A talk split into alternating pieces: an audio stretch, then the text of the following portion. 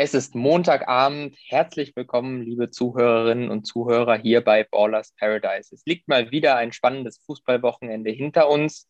Und hier bei mir ist der Johnny. Wie geht's dir? Ja, den Umständen entsprechend, ähm, würde ich mal sagen. Es war hm. jetzt nicht das spektakulärste ja. Fußballwochenende. Da werden wir gleich noch näher drauf zu sprechen kommen. Ja. ja. Unentschieden, unentschieden, unentschieden. Das letzte Mal 2012 war das, glaube ich, der Fall dass es so viele das, Punkteteilungen gab. Ja, ich meine, der gesamte Samstag, fünf Spiele, fünf Punkteteilungen. Aber da können wir auch natürlich gleich auf die stärkeren und schwächeren Teams ähm, zu sprechen kommen, weil ich habe tatsächlich recht viel verfolgt am Wochenende. Ähm, aber das Freitagsabendspiel, das hatte es schon in sich, wobei man sagen muss, durch das Tor von Caligiuri in der 77. Minute ist es dann doch nochmal irgendwie spannender geworden, als es eigentlich hätte sein müssen. Mm, das stimmt. Das hat mich auch gewundert bei Leipzig, dass die das hinten nochmal spannend haben werden lassen, denn die sind ja eigentlich ähnlich wie Wolfsburg beispielsweise ja auch im zu Null spielen sehr gut diese Saison. Und äh, ja, im Endeffekt aber auch wieder relativ souverän die drei Punkte eingefahren und vor allem um das Punkten geht es ja. Da hat Leipzig jetzt sich jetzt echt abgesetzt, weil das ist die einzige Mannschaft, die sie wirklich Boden gut machen konnte an diesem Spieltag, weil ja fast alle anderen durch Punkteteilungen in der Tabelle nahezu unverändert geblieben sind. Wobei man sagen muss, dass die Eintracht im Sonntagsspiel auch ähm, ihre Hausaufgaben gemacht hat und ebenfalls gepunktet hat. Definitiv. Und Wolfsburg definitiv. damit hinter sich gelassen hat, wenn ich das richtig im Auge habe. Ja, wir haben es ja schon gesagt, Köln mag zwar gut gespielt haben die letzten Wochen, aber die Eintracht ist in so einem Lauf, äh, da haben wir das ganz gut vorhergesagt, glaube ich. Und auch, dass Wolfsburg-Gladbach ein spannendes Spiel wird. Ich hätte jetzt nicht direkt auf eine, also auf ein 0-0 getippt, auf ein torloses Unentschieden, aber auch da waren wir uns ja einig. Ich denke auch. Äh, lass uns noch mal kurz aufs Freitagsabendspiel zu sprechen kommen. Ähm, ich fand, es war ein sehr aggressives Spiel am Anfang mit wenig, ja, sage ich mal, Kontrolle, weil Augsburg den Ball mhm. immer abgegeben hat die wussten, also ich glaube, sie hatten, wenn sie was von ihren 40 Prozent Ballbesitz hatten, hatten sie diesen in ihren eigenen Reihen hinten in ihrer Hälfte. Und sobald es nach vorne ging, äh, haben die Anspielstationen gefehlt. Das war mein, das war mein Eindruck vom Spiel. Ähm, ich fand, der Elfmeter, boah, muss man den geben? Weiß ich nicht. Ähm, bin mir da echt nicht so sicher. Ähm, Giekewitz einmal nach vorne gesprungen, Elfmeter wird wiederholt und er hatte schon gelb. War, war sehr risky, fand ich. Ja, ja, da gebe ich dir recht. Was ich interessant zu beobachten fand, das war ja eigentlich ein Transfer, den ich wirklich für gut befunden habe, die Laie von Benesch, von dem Gladbacher. Äh, denn das ist wieder so ein typischer Augsburg-Transfer gewesen, meiner Meinung nach, der in dieses System reinspielt, dass die Mannschaft durchaus ihre Qualitäten hat. Aber sie schaffen es in den letzten Wochen nicht so wirklich, das auf die, äh, ja, auf den Platz zu bekommen. Es ist kein richtiges Gefüge, das ist meine Meinung. Und das hat das Spiel am Freitag eigentlich recht gut gezeigt. Aber trotzdem fand ich, man hat jetzt in den Medien nicht so mitbekommen, dass Heiko herrlich für das Spiel in der Kritik stand. Und da komme ich auch gerne nochmal auf den Freitag zurück. Und da hatten wir ja auch gesagt, kann man ein Spiel, äh, beziehungsweise kann man einen Trainer bewerten, an dem, wie man gegen RB Leipzig spielt. Ja, das ist die schwierige Sache. Augsburg ist momentan absolut im Niemandsland unterwegs und da, ja, ist so eine gewisse irgendwie Lethargie vorhanden, weil sie spielen nicht saumäßig schlecht und natürlich aber auch alles andere als gut, sodass es wirklich auf so einer Kippe ist, wo man wahrscheinlich auch als Vereinsverantwortlicher sagt, es ist jetzt nicht so, dass sie den Trainer entlassen müssen, weil es so schlecht läuft.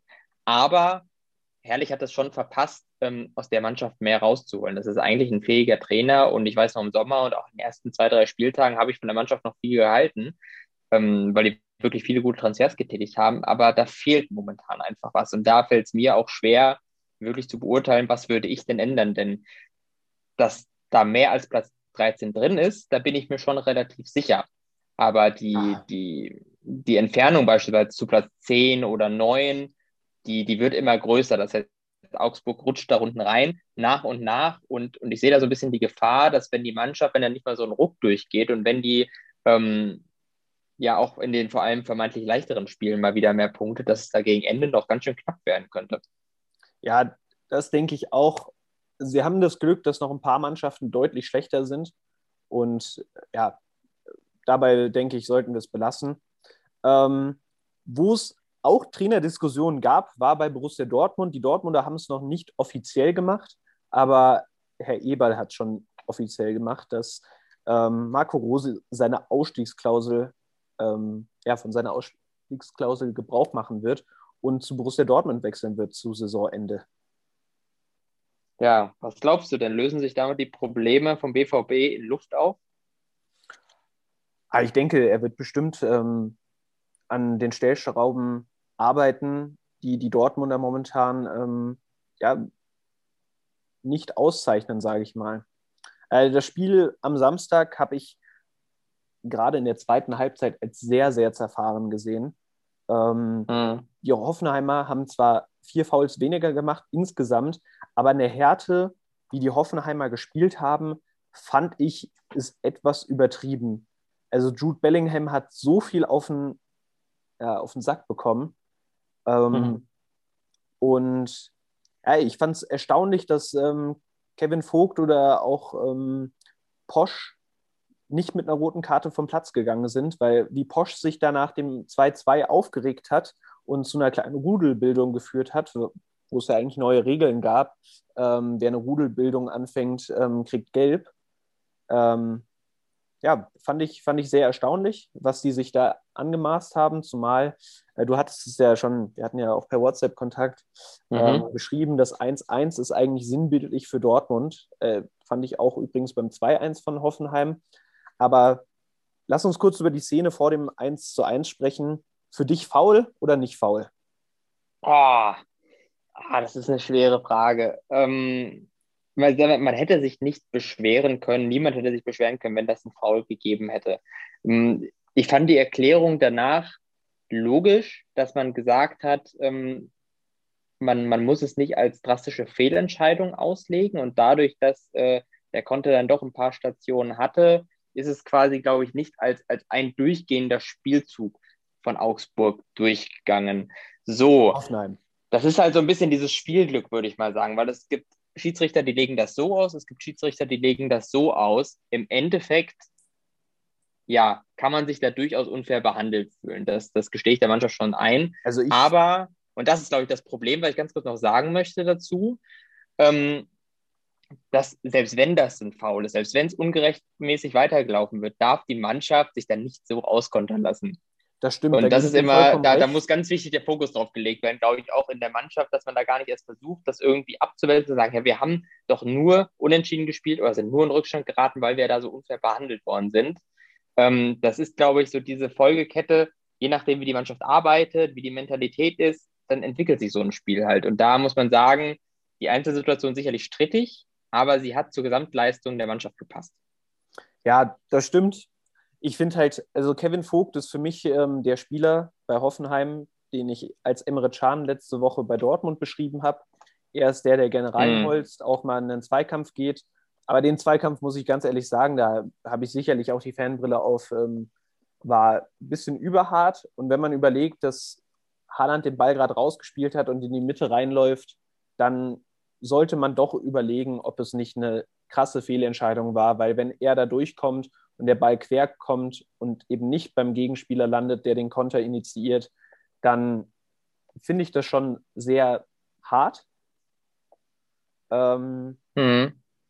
Ja, gut. Ansonsten Dortmund natürlich extrem standardgefährdet. Ich meine, Hoffenheim hatte sieben Ecken, da habe ich mir schon bei jeder Ecke halb in die Hose gemacht, was ähm, was Marvin Hitz da veranstaltet mit seiner möchte gern Faustabwehr. Der ist zu jedem Ball mit der Faust gegangen. Da weiß nicht, es ist ein riesen Torwartproblem. Da brauchen wir auch nicht groß drüber sprechen. Da kriege ich nur schlechte Laune. Ähm, ich meine, warum, warum geht man da nicht mit den Händen hin, sondern man muss immer die Fäuste benutzen? Das ist mir ein Rätsel, wirklich. Ja, aber diese Rätsel gibt die Mannschaft des Öfteren auf, finde ich, weil gut, von oben sieht das immer einfacher aus, aber diese diese Leichtigkeit, mit der die sich teilweise überspielen lassen, das finde ich ist schon erschreckend teilweise, ja. weil es absolut nicht der Qualität der einzelnen Spieler entspricht. Und da, glaube ich, ist die Überleitung jetzt auch ganz, ganz gut nochmal zu diesem größeren Thema, denn ich, ich werde jetzt mal bewusst hier die Rolle des Pessimisten einnehmen, auch wenn ich ja durchaus Sympathien für Dortmund auch habe. Aber ich glaube, die Probleme liegen da sehr, sehr tief, denn der Kader entpuppt sich immer mehr als totale Fehlzusammenstellung. Und ich hatte vor kurzem mal mit einem Bekannten eine gute Diskussion, ähm, wo die These gefallen ist, dass Dortmund ähnliche Fehler macht momentan wie damals zu ihren guten Zeiten Bremen, der HSV, dass in den letzten Jahren einfach die Spieler gekauft wurden, die aktuell gut waren und die sich Dortmund aufgrund der Marktmacht leisten konnte. Beispielsweise Nico Schulz, Julian Brandt, Torgen Hazard. Und da sind so viele Fehleinkäufe rückblickend dabei gewesen, dass sich das momentan einfach eklatant zeigt, dass dieser Kader wirklich falsch zusammengestellt ist. Und da kommt natürlich auch noch ein bisschen Pech dazu, dass eben die angestammten Führungsspieler, Chan beispielsweise, haben wir jetzt schon oft gehabt, nicht so wirklich ihre Leistung abrufen. Aber da bin ich sehr gespannt, was Rose überhaupt rausholen kann aus dieser Mannschaft oder ob da im Sommer nicht erstmal der Kehr ausgemacht werden muss, ähm, bis man da mal wieder eine vernünftige, schlagkräftige Truppe auf dem Platz hat, die auch mehr wert ist als ihre Einzelteile. Weil momentan ist das Gegenteil der Fall. Ja, ich bin auch gespannt, was er ummodelt. Also was auf jeden Fall auf der 6. Also ich fand, Thomas Delaney hat wieder eigentlich eines der besseren Spiele gemacht. Auch Emre Can ähm, fand ich eigentlich waren so die zwei besten Dortmunder. Auch ähm, Sancho hat ein bisschen Gas gegeben. Ähm, ja, ich bin gespannt, was Marco Rose ändern wird. Vielleicht äh, kann man ja Sympathien aus Gladbach mitziehen, zum Beispiel den Herrn Neuhaus. Aber mhm. lass uns da gar nicht zu viel drüber spekulieren. Ich will noch eine kurze Sache loswerden. Und zwar, was ich, also ich fand Hoffenheim echt ähm, nicht so sympathisch am Wochenende. Aber was mir sympathisch war, dass äh, Alexander Rosen nach dem Spiel gesagt hat, ähm, wir dürfen uns nicht aufregen, wenn wir den Ball, wir hatten den Ball, wir hätten ihn selbst rausspielen müssen und dann dürfen wir uns nicht aufregen, wenn Haaland das Tor macht. Das fand ich, das Korrekt. Fand ich. Ja. Das finde ich auch super. Das machen die Leute auch viel zu selten. Ähm, ja, das, das zeugt von Größe. Das, äh, Im ersten Moment habe ich mir auch gedacht, boah, sollten sie nicht rausspielen, aber die Hoffenheimer haben, haben am Anfang selbst weitergespielt und es waren dann noch zwei, drei Ballschafetten und dann war das Ding halt drin. Das ist ärgerlich für Hoffenheim, aber ja, im Endeffekt große Geste auch vom Gegner. Ähm, war ein, denke ich, leistungsgerechtes Unentschieden, auch wenn ich natürlich mir einen Dortmunder Sieg erhofft hätte. Ja, klar, das verübelt dir keiner, Johnny. Ja. Naja, kommen wir zum nächsten Spiel. Ähm, machen wir erstmal mit Freiburg gegen Werder weiter. Ähm, oh. Boah, das waren, also sowohl, ich habe immer zwischendurch mal rumgeschaltet, ähm, mm. sowohl während des Spiels, auch in der Zusammenfassung, fand ich, war es ein sehr anstrengendes Spiel. Ähm, mit deutlichen Vorteilen meiner Meinung nach für Freiburg, obwohl die Werderaner mehr Torschüsse abgegeben hatten und nur in den letzten fünf Minuten, glaube ich, ein bisschen irgendwie aufs Gas gedrückt haben. Ja, das ist meine Einschätzung mhm. Ganzen. Ja. Ähm, ja, war, glaube ich, ein sehr defensiv ähm, geführtes ähm, Unterfangen, dieses Spiel. Ja, absolut. Also Freiburg ist auch die stärkere Mannschaft, finde ich. Deswegen müssten die sich eigentlich über zwei verlorene Punkte ärgern. Bremen hat meiner Meinung nach eine solide Leistung gezeigt und mit dem Unentschieden auch ähm, ja, was Vernünftiges mitgenommen. Man merkte ganz klar, Defensive war das Wichtigste in Bremen. Das liegt auch daran, dass sie einfach in der Offensive nicht so viel zu bieten haben momentan. Und das Spiel ist aber auch bezeichnend gewesen für eigentlich den ganzen Spieltag, denn als zentraler Zuschauer auch in der Konferenz war es auch ja, teilweise schwere Kost, muss ich schon ehrlich sagen. Ja. Ich nehme meinen Verein ja nicht mal davon aus, da kommen wir ja noch zu, aber auch am Samstag, Bremen-Freiburg ist auch selten reingeschaltet worden. Ja, das glaube ich, glaube ich, absolut. Ähm, ja, was man nicht vergessen darf, die Freiburger 31 Punkte, nur zwei Punkte hinter Dortmund und Gladbach, genauso wie Union, die haben drei Punkte Rückstand. Das könnte noch alles recht eng werden und die Freiburger schleichen sich da immer peu à peu ran. Also ja. ich bin gespannt, wie es da weitergeht. Ähm, ja, ähnlich wie bei Stuttgart und Hertha BSC eben auch, weil die wollen ja eigentlich auch beide oben angreifen, haben dafür aber, denke ich, nicht die passende Leistung gezeigt. Also sowohl als auch am Samstag. Ja, wir waren ja, glaube ich, beide noch äh, Tendenz härter ähm, unterwegs. Und da fand ich natürlich interessant, dass wirklich Sammy Kedira das Spiel der Hertaner so sehr beeinflusst hat ab seiner Einwechslung. Denn ohne ihn kann man ja fast mit Sicherheit sagen, hätten die verloren gegen Stuttgart. Und er hat es wirklich geschafft, mit seiner Präsenz da eine Struktur zu geben, die diese Mannschaft so dringend braucht. Und ähm, da war ich am Anfang selber ein bisschen skeptisch, ob der diese Führungsqualität in der Hinsicht hat, weil er ja aufgrund seines Alters auch gewisse physische Faktoren nicht mehr so wirklich hat. So Schnelligkeit, da war er noch nie so wirklich gut drin. Und ähm, die Stuttgarter bestätigen den Trend der letzten Wochen, dass sie sich dann doch wieder mehr im Mittelfeld ähm, da einspielen. Denn da merkt man einfach, dass die Mannschaft aufgrund ihres jungen Durchschnittsalters, ja, der so ein bisschen, finde ich, der, der Flow abhanden gekommen ist. Ja, genau. Genau. Ja, man darf auch nicht vergessen, dass Sammy Kedira fast 13 äh, Monate nicht gespielt, wenn ich das im Kopf habe. Ähm, aber hat ein bärenstarkes Spiel gemacht, hat die Berliner beflügelt und ja, man darf halt nicht vergessen, der hat ähm, eigentlich nur für große Vereine gespielt, äh, wenn man jetzt mal davon absieht, wo er ausgebildet wurde. Aber auch das ist ja eigentlich ja aller mhm. Rede wert. Ja.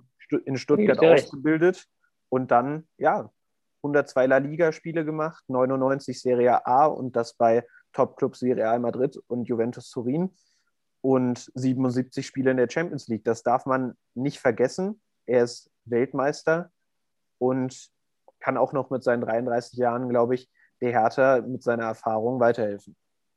Und ich finde vor allem die menschliche Komponente ist bei ihm ganz wichtig, weil er ein sehr bodenständiger Spieler ist, oder zumindest macht er diesen Eindruck. Und ähm, das ist natürlich eine sehr wohltuende Eigenschaft, denn ich glaube, Hertha BSC, übrigens ähnlich wie in Dortmund, glaube ich, ähm, besteht aus vielen Spielern, die schon ein sehr positives Selbstbild von sich haben, um es mal so auszudrücken. Und da, glaube ich, passt auch nicht jeder Lieder rein. Weißt du, was ich meine? Da hat, glaube ich, Kedira mit seiner wirklich eher zurückhaltenden Art, glaube ich, ähm, eine gute Chemie geschaffen, sodass das ein guter Griff gewesen sein könnte auf dem Transfermarkt. Halte ich auch nicht für ausgeschlossen. Lassen wir so stehen, oder? Ja. Was sagst du denn zu Luca Netz? Ganz kurz noch. Wechselt er im Sommer zu Bayern nach jetzt dem einen Tor? Das wäre für mich so ein klassischer Alexander Baumjohann-Transfer. Äh, ein gutes Spiel gemacht und direkt auf dem Radar. Ja, oder Jan Fiete ab. Da habe ja, ich dran gedacht. Oder das, ja, für mich war das, für mich war das von Baumjohann, der hat dieses, diesen einen Megakracher gegen Bayern geschossen und eine Woche später wurde er, glaube ich, verpflichtet. So ein Ding war das für mich. Nee, wirklich. Ja. Das war wirklich so. Ja. Ja, das ist ja gut. Manchmal, manchmal irgendwie läuft das so. Natürlich schön für ihn, definitiv, aber gucken wir mal. Ja, also ich bin gespannt, auch was die Bayern generell noch machen. Ich meine, nach ihrem schönen Transfer, sage ich mal, von Dayo Pamecano. Ähm, aber da werden mhm. wir ja mhm. gleich noch bestimmt darauf zu sprechen kommen. Kommen wir erstmal zu Leverkusen mhm. gegen Mainz, wo ich ein ähnliches Spiel gesehen habe wie gegen Essen.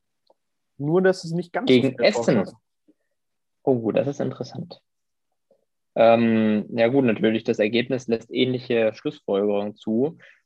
Da muss ich ja sagen, war ich von mir selber angetan, wie ich in der Konferenz dieses Momentum erahnt habe und trotzdem 2-0 für Leverkusen doch immer so ein bisschen am meisten geglaubt habe. Und das finde ich schon faszinierend, dass der Tabellen 17., der man ja auch lange attestiert hat, dass er eigentlich gar kein Fußball spielen kann, jetzt mal wieder bewiesen hat, dass er ein Favoritenschreck ist. Da hatten wir ja vorher schon so ein bisschen drüber geredet. Aber wenn man mal ehrlich ist, hat man nicht so wirklich dran gedacht, dass Leverkusen sich da äh, ja, nicht die Blöße gibt. Und am Ende das 2-2, das waren auch Tore, die durchaus gut herausgespielt waren. Vor allem das 1-2, da dachte ich mir, ja, das schlecht. war... Nia KT, der, der schwingt sich da echt zu einem wertvollen Spieler auf. Also ich fand, wie soll man das sagen?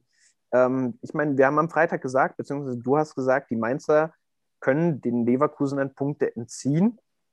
Und ich habe ja eher davon gesprochen, dass sie die abschlachten. Hm. Ähm, ja gut, nach dem frühen 1-0 habe ich mich relativ sicher gesehen. Dann fiel das 2-0 in der 84. Trotz keinem guten Spiel, sage ich mal, einfach nur viel Ballbesitz ähm, von Leverkusen. Ich glaube, Peter Bosch hat nach der Partie gesagt, ja, ich habe zwei gleiche Halbzeiten gesehen. Sie waren beide schlecht. Ähm, ja, es war war ja. nicht unverdient, dass die Mainzer noch das Unentschieden gemacht haben. In der Spätphase vielleicht dann ein bisschen ärgerlich für Leverkusen, aber im Großen und Ganzen fand ich, war es doch sehr sehr verdient. Weißt du was, Johnny? Ich glaube, die Leverkusener bekommen schon einen gewissen Vorgeschmack auf die Zeit nach den beiden Benders. Denn das fällt mir schon ein bisschen auf, dass immer, wenn die Benders nicht spielen, auch jetzt in der Startelf war ja keiner von beiden gestanden, dann ähm, geht dem Spiel der Leverkusen oft so ein bisschen Struktur ab und auch vor allem diese äh, Resistenz gegen Widerstände schmilzt. Da bin ich wirklich mal gespannt, wenn die dann im Sommer aufhören, wie das sich auf die Mannschaft nachhaltig auswirkt. Denn äh, diese Rollen, diese wirklichen Führungspersönlichkeiten, die, sage ich mal, das muss ja irgendwie ersetzt werden. Und da finde ich, erkennt man schon, dass ohne die beiden die Mannschaft doch schlechter dran ist. Auf jeden Fall. Ich meine, die haben so viel Spielerfahrung bei sowohl bei Leverkusen als auch bei Dortmund, sind zusammen bei 1860 ausgebildet worden. Ähm, ich meine, dafür hat man jetzt Fusu Mensah schon geholt von Manchester United. Ich glaube, der hat eine gute Ausbildung genossen, muss sich jetzt erst ins Team finden. Und ich glaube, dass die Rolle, die Lars Bender im Team hat, der ja eigentlich dauerverletzt ist, Julian Baumgartlinger sehr gut ausfüllen würde vom, vom Standing hm. her. Aber der ist halt auch momentan mhm. nicht dabei. Also das ist halt das ist ein ja. Problem.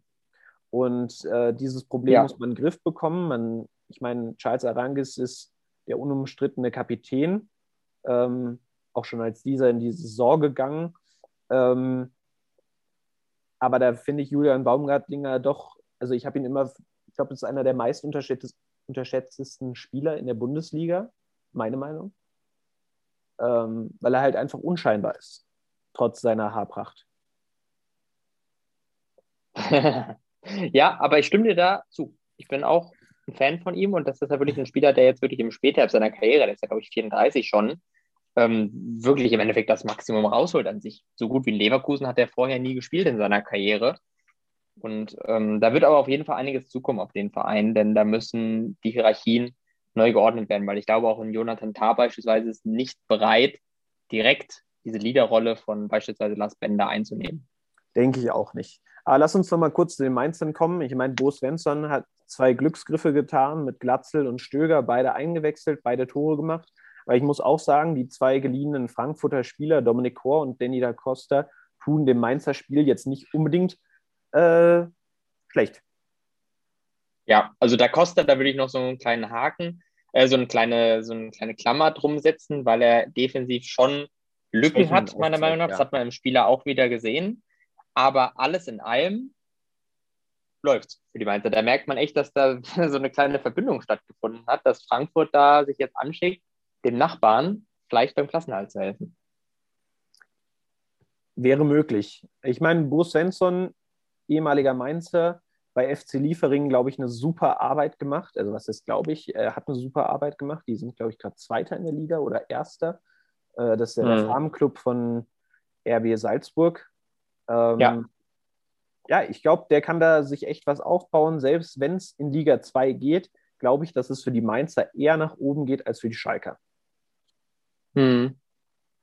Und ja, auf die kommen das, wir das ja könnte jetzt, durchaus sein. Auf die kommen wir ja jetzt zu sprechen. Ähm, boah. Und ich lag richtig. 0-0, also so schlimm hätte ich es auch nicht erwartet, aber es war kein 4-1. Boah, es war harte Kost am Abend. Fandest du nicht? Ja, also das, das hat sich ja im Endeffekt bestätigt, was ich vorher vermutet habe.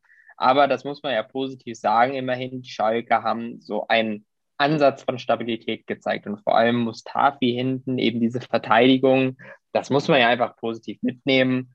Sie haben die Null gehalten. Ja, und auch wenn das nur ein kleiner Hoffnungsschimmer ist, ist das immerhin schon mal was. Das stimmt. Aber ich meine, meine Clowns, meine Clowns ähm, Prognose war perfekt. Nabil Ben Taleb äh, stand in der Startelf. Ja, das hätte ich nicht für Möglichkeiten. Hätte ich keinen Penny draufgesetzt, also vor ein paar Wochen erst recht nicht. Und glaubst du denn, es hat sich gelohnt, ihn zu begnadigen? Ich weiß nicht. Man, ich finde, mit solchen Aktionen macht man sich einfach lächerlich. Das ist meine Meinung. Hm. Aber ich fände es ich schade, wenn die Schalker runtergehen würden. Ähm, muss ich ganz ehrlich sagen. Aber so wie sie momentan spielen, kann man kann man leider davon ausgehen, dass sie sich in Liga 2 neu, neu orientieren müssen. Und da bin ich mal gespannt, wie da ein Kaderumbruch stattfinden wird, ob man sich Spieler von großen Clubs leihen kann, wer Trainer wird. Ja. Also ich sage dir ganz ehrlich, Schalke ist ja auf dem Weg, das neue Hamburg zu werden. Und ein Klassenerhalt würde denen auch rein gar nichts bringen, außer ein bisschen längeres finanzielles Überleben. Das, was der Verein braucht, ist eine komplett neue Aufstellung, ähm, ein komplett neues Management-Team. Sie müssen sich von diesen ganzen Schulden befreien. Das ist in der zweiten Liga natürlich schwieriger. Aber ich glaube, der Abstieg ist auch auf lange Sicht das Einzige, was den Verein dann retten kann. Weil wenn sie jetzt drin bleiben würden, dann versuchen würden, irgendwie für nächstes Jahr eine bisschen bessere Mannschaft hinzukriegen, ähm, das ist alles langfristig nicht gesund, glaube ich, für den Verein. Und da, ähm, ja, finde ich, auf lange Sicht muss man da realistisch sein und sagen, der Gang in die zweite Liga, der muss dann einfach genutzt werden, um den Verein neu aufzustellen. Da bin ich ganz deiner Meinung und ja, auch da muss ich nochmal drauf zurückkommen, was ich davor gesagt habe, da sehe ich Mainz halt einfach auf dem deutlich besseren Weg, direkt wieder nach oben zu kommen. Ja, weil das eine äh, intakte Vereinsstruktur ist. Und das hat Schalke einfach nicht mehr. Deswegen das Einzige, was die, glaube ich, in den Medien noch, sage ich mal, mit einer Restchance auf den Klassenerhalt hält, ist einfach die Tradition, das Standing, auch so ein Stück weit die Romantik, dass die Leute wollen, dass sie in die Liga bleiben. Aber wenn man sich davon mal entledigt, gibt es rein gar keine Argumente, warum diese Mannschaft in der ersten Liga bleiben sollte, weil sie auch einfach nicht Bundesliga-tauglich spielen. Ja, das stimmt. Wer momentan mehr als Bundesliga-tauglich spielt, ist die SGE. Ich, ja. Also ich muss sagen, das war am Sonntag einfach ein schönes, richtig schönes Spiel. Ähnlich André wie. Silva ist dieser Junge ist sensationell. Der ist, der hat ja auch nicht nur eine Chance gehabt, wo er ein Tor draus gemacht hat. Er hatte vier, fünf Chancen. Und auch nach der dritten Chance, beziehungsweise nach dem Tor, was dann nicht gegeben wurde, weil Kostic Ball ja dann im, Abse ähm, im Tor aus war. Ja. Genau. Da habe ich ja schon gedacht, boah, weißt du, bei anderen Spielern hätte man jetzt gedacht, na gut, die haben den Tag so ein bisschen abgehakt, treffen nicht mehr, aber nicht André Silva. André Silva hast du zu jeder Zeit gedacht, naja gut, dann mach das halt bei der nächsten. Und das finde ja, ich so faszinierend, der hatte, der dass dieser schon, Verein in diesen Flow gekommen ist. Der hatte auch einen schönen Kopfball, über den er sich tierisch aufgeregt hat. Das ist halt diese Mentalität, die du brauchst, dass du sauer bist, wenn du nicht triffst. Und ich glaube, das tut der Eintracht extrem gut. Ähm, und ich muss sagen, die Eintracht hat ja, mehr als souverän gespielt, hatte Köln gut im Griff, haben halt einfach zu spät die Tore gemacht, sage ich mal, um das Spiel dann auch ja, abhaken zu können. Ähm, ja, was soll man sagen? Äh, der einzige Lichtblick bei, ähm, bei Köln war für mich Marius Wolf. Ja, der, der immer nach vorne gemacht. wollte, der viele Zweikämpfe gewonnen hat, ich glaube 62 Prozent oder sowas. Ähm, der hat echt ein super Spiel gemacht, äh, obwohl er von Kicker sehr schlecht bewertet wurde mit einer 5. Aber ich fand, der hat immer Dampf nach vorne gegeben. Ähm, ja. Elvis Rex. Das ist ja auch ein unterbewerteter Spieler. Glaube ich meiner auch. Meinung nach. Ich glaube, durch sein Standing, also durch dieses ähm, Hipster-Standing mit den vielen Tattoos, mit den Frisuren, äh, wird er immer ein bisschen zerfetzt. Elvis Rex mhm. wurde ein bisschen aus dem Spiel genommen, indem er einfach viel auf den Boden gelegt wurde. Ähm, ja. Aber ansonsten Eintracht super Spiel gemacht. Ähm, ja. Auch das Tor von, von Dicker, wie Kostic den da reinschippt, das macht einfach, das macht Spaß, Fußball zu gucken. Das ist ähnlich wie bei Leipzig momentan. So leid mir das tut ja. zu sagen. Ja, aber mehr ja, ich glaube, Frankfurt, Frankfurt, die profitieren absolut davon, dass die Mannschaft komplett fit ist. Das darf man immer nicht vernachlässigen.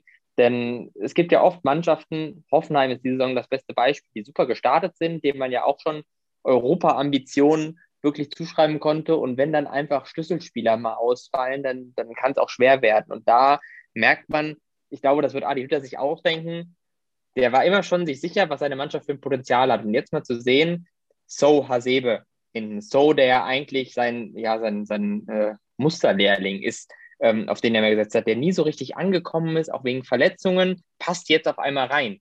Kamada auch als Teil des Ganzen passt wieder gut rein. Und wenn auf einmal alle Zahnrädchen zusammengreifen, was sie bei Frankfurt momentan tun, dann können sie die Situation voll ausnutzen und sind jetzt auf einmal auf dem dritten Platz. Und das absolut nicht zu Unrecht. Das stimmt. Ja, nächste Woche wird spannend. Da spielt die Eintracht, glaube ich, gegen München. Und, Und ohne die sechs, ne? Das ist das Problem. Ja, wie, das Beziehungsweise, wollte, nee, ohne So. ja, wollte ich gerade sagen. Also, Du hast es angesprochen. Gibril So, momentan bärenstarker Spieler, sein Zögling. Und der fällt mit der fünften gelben Karte aus. Ich weiß gar nicht, wie es bei Kostic aussieht. Nee, das war erst die zweite. Ähm, Genau.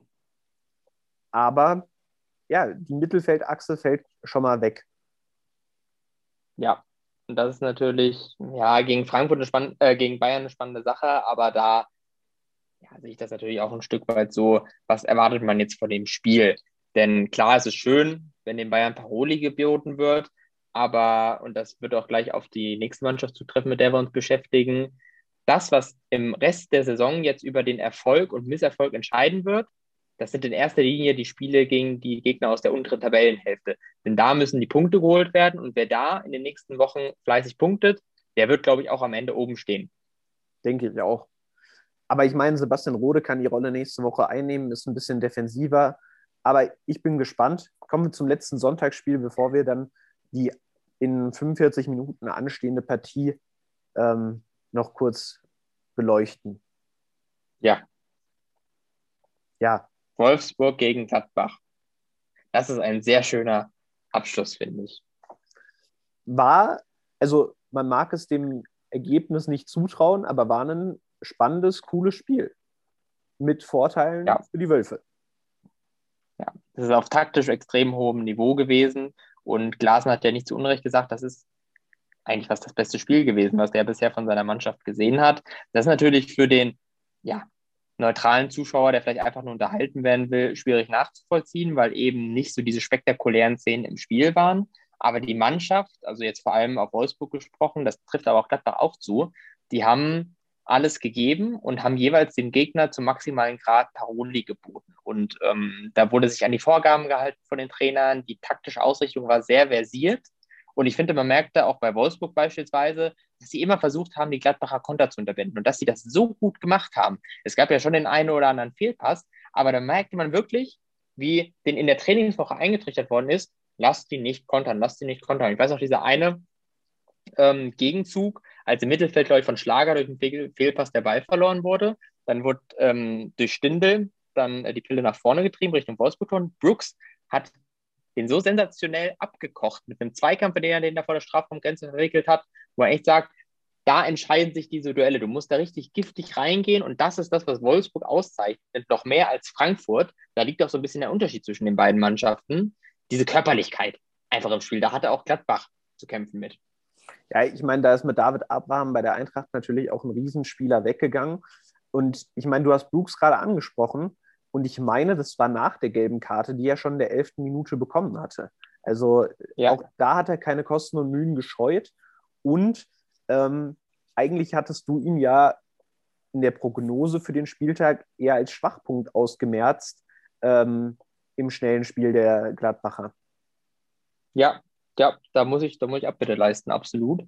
Ähm, da, da merkt man, dass der momentan wirklich alles aus sich rausholt und eben dieser, genau dieser Faktor Spielintelligenz, wo ich vorher gesagt habe, daran entscheidet sich's, das wurde an diesem Wochenende gut gemacht und ich fand es wirklich schön zu sehen, diesen Teamgeist zu spüren, wenn beispielsweise Lacroix mal wieder eine von seinen sensationellen Grätschen ausgepackt hat, wie die sich abgeklatscht haben. Man merkt wirklich, dass das eine zusammengeschweißte Einheit ist.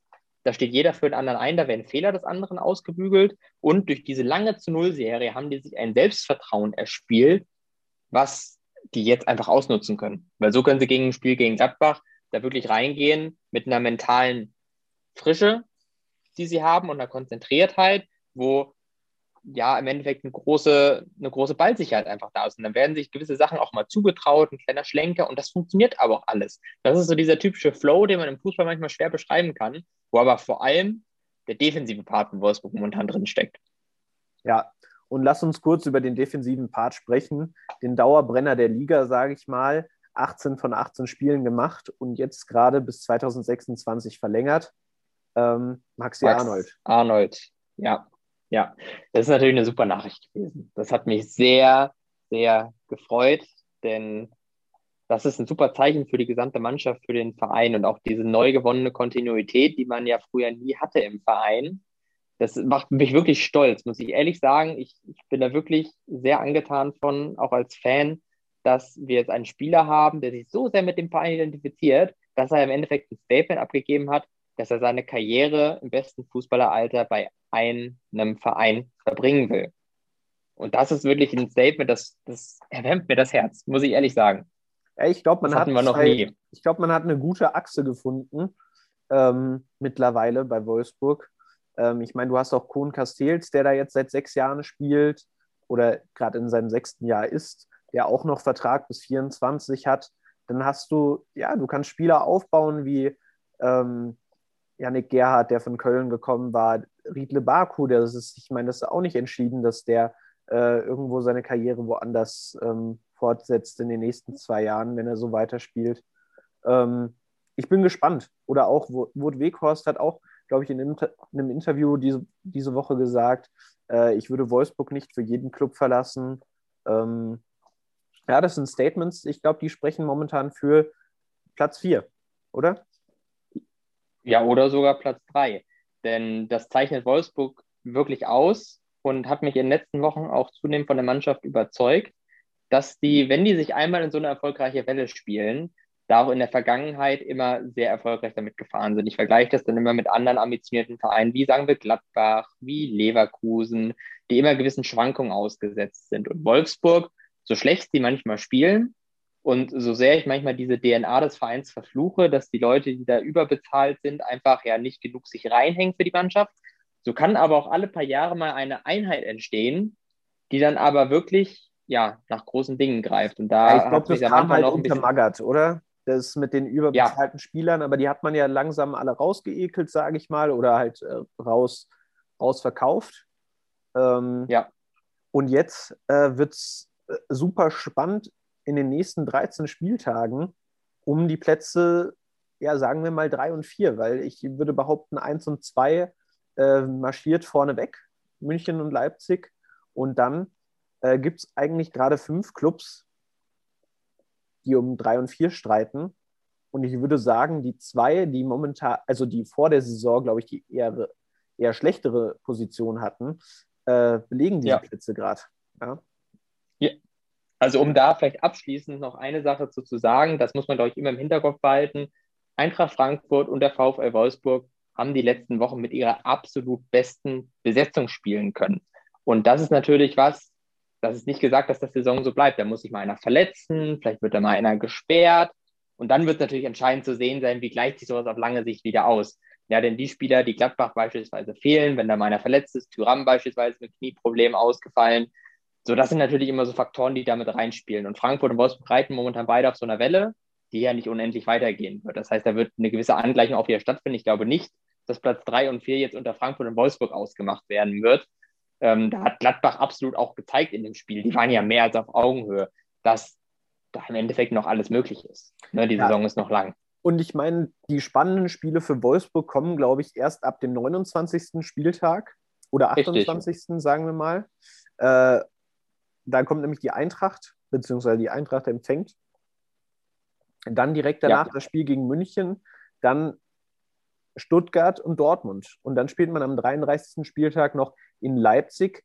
Das, ist, das wird eine sehr entscheidende Phase, sage ich mal. Ja, und wir können davon ausgehen, dass vor allem im April sind ja die anderen Vereine nicht mehr in drei Wettbewerben vertreten. Gladbach nicht, Dortmund nicht, die werden sich ja gegenseitig aus den Wettbewerben kegeln, im DFB-Pokal beispielsweise. Und wenn wir auf diese Zielgerade kommen, dann wird wahrscheinlich jeder Club außer den Bayern mit diesem einen Ligaziel und vielleicht noch dem DFB-Pokal in diesen Schlussspurt gehen. Und da, glaube ich, wird auch wieder eine ganz andere Intensität kommen und dann wird so ein Verein wie Gladbach, der sich momentan noch mit dem Unentschieden zufrieden gibt, weil sie auf drei Hochzeiten tanzen, dann auch nochmal besonders reinhauen. Und das wird es, glaube ich, auch nochmal extra spannend machen. Ja. Wer im DFB-Pokal nicht mehr vertreten ist, sind die Bayern. Mhm. die spielen gleich im Montagsspiel nach ihrer erfolgreichen Club-WM die Goldene Ananas. Ähm, ja, die empfangen die Arminia aus Bielefeld. Und also ich gehe da mal mit. Ich meine, wir wissen natürlich nicht, wann ihr das jetzt hört. Wahrscheinlich hört ihr es erst, wenn das Spiel schon vorbei ist. Aber ich sage einfach mal, die Bayern spielen unentschieden. Ähm, ich kann mir auch vorstellen, dass sie gebeutelt sind. Das Problem ist einfach die Breite vom Kader, finde ich. Ähm, aber nichtsdestotrotz, wenn Thomas Müller fehlt, ähm, ich kann mir auch vorstellen, dass ein paar geschont werden, wie zum Beispiel ähm, Davis, Pavard, ähm, ja, oder auch Lewandowski mal. Ähm, und ich halte deine These nicht für unberechtigt, aber trotzdem glaube ich, dass die Bayern das irgendwie souverän mit einem 2-0 nach Hause bringen. Und ja, mal gucken.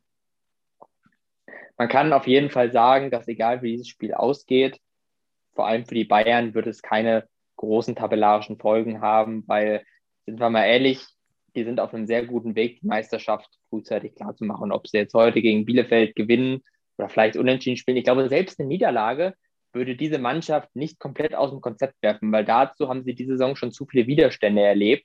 Und das kann die Mannschaft im weiteren Verlauf der Saison, glaube ich, nur stärken, denn sie wissen, dass sie mit den Rückständen umgehen können. Sie wissen, dass sie mit verschiedensten Widrigkeiten eben ja durchaus umgehen können. Und da glaube ich, ist das Spiel heute nicht mehr als ein Tropfen auf den heißen Stein. Ja, ich meine, es sind noch vier, vier Punkte Vorsprung.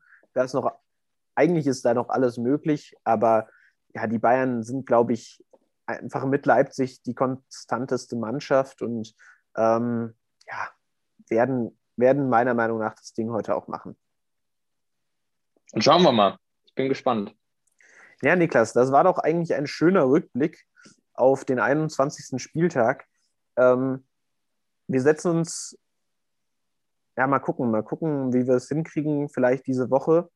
Ähm, ob man sich für den 22. Spieltag hinsetzt, zumindest für die Prognose. Ähm, da schnacken wir einfach mal, oder? Wir müssen mal gucken. Wir hoffen erstmal, dass wir euch jetzt mit dieser Folge und den letzten Folgen, das war jetzt eine Woche voller Inhalte hier auf dem Kanal, ja, mal wieder ein bisschen Freude bereiten konnten. Und jetzt werden wir mal schauen, es kommen ja auch wieder die internationalen Spiele. Da wird sich wieder einiges bewegen und an Tag X, sage ich jetzt einfach mal, werden wir uns wieder zusammensetzen und das alles dann aufarbeiten. Sehr schön. Dann danke ich fürs Zuhören. In diesem Sinne, Niklas, dir eine schöne Woche, den Zuhörerinnen und Hörern auch. Und wir verabschieden uns, oder? Gut Kick. Gut Kick in die Runde.